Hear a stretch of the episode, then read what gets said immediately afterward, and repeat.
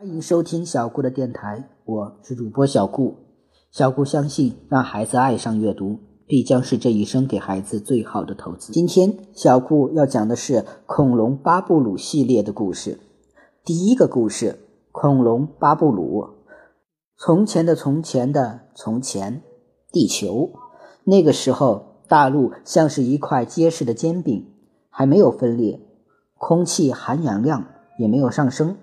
茂密的原始植物疯狂生长，海水蓝得透明。那个时候，地球的主人叫做恐龙。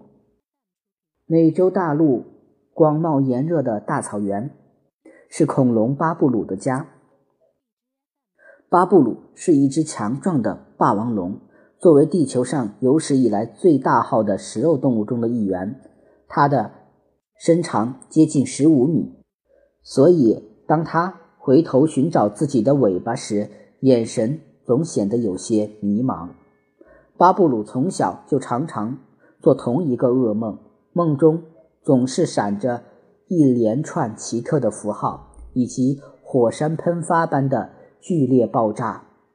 巴布鲁不明白这意味着什么，所以每次做完噩梦，他的心情总是不太好。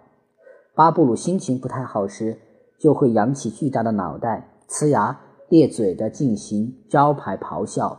每当这个时候，住在附近的三角龙和鸭嘴龙就会瑟瑟发抖，考虑要不要尽快搬家。但三角龙和鸭嘴龙都是懒得出奇的家伙，所以在巴布鲁的咆哮声中哆嗦完后，便很快又进入了梦乡。巴布鲁对此非常满意，因为这决定了他不用。跑到更远的地方去找吃的。四十千米以上的时速，六十颗锯齿状的利牙，几乎没有任何猎物能躲得过巴布鲁的追杀。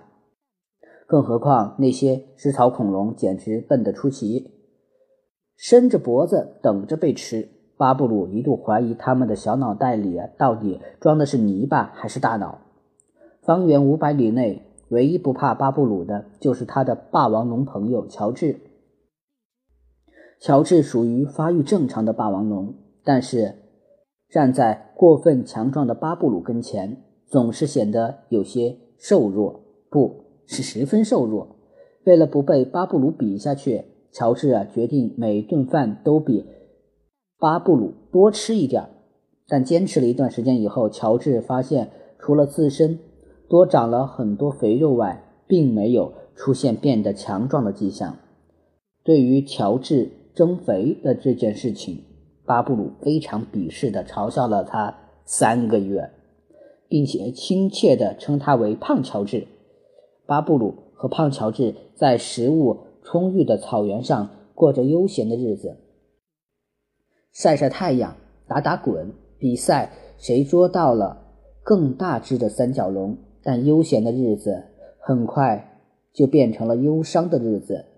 在巴布鲁的地盘上来了一只漂亮的雌性霸王龙劳拉。那一天阳光明媚，河水清澈，劳拉小姐迷路迷到了这片草原，优雅地扬了扬头，表示对这里的环境很满意。巴布鲁和胖乔治远远地望着她被阳光镀上金色的身影。仿佛一瞬间领悟到了生命的意义。从此以后，劳拉每天一睁眼，面前就堆着巴布鲁和胖乔治送来的食物。虽然胖乔治送来的食物啊总比巴布鲁的多，但浪漫的巴布鲁总会耍点小心眼儿，在食物上点缀一片沙罗树叶。令巴布鲁和乔治感到忧伤的是，食物和树叶都没能打动。公主般的劳拉，这位热爱冒险的霸王龙小姐对他们不理不睬，而且比较偏爱自己追逐猎物。于是，劳拉追着鸭嘴龙在夕阳下奔跑的身影，成为了这片草原最美的画面，定格在巴布鲁的心中。第一个故事就到这里讲完了，希望大家能喜欢小顾讲的恐龙巴布鲁系列。小顾啊，会努力讲更多的故事让大家听的，谢谢大家了。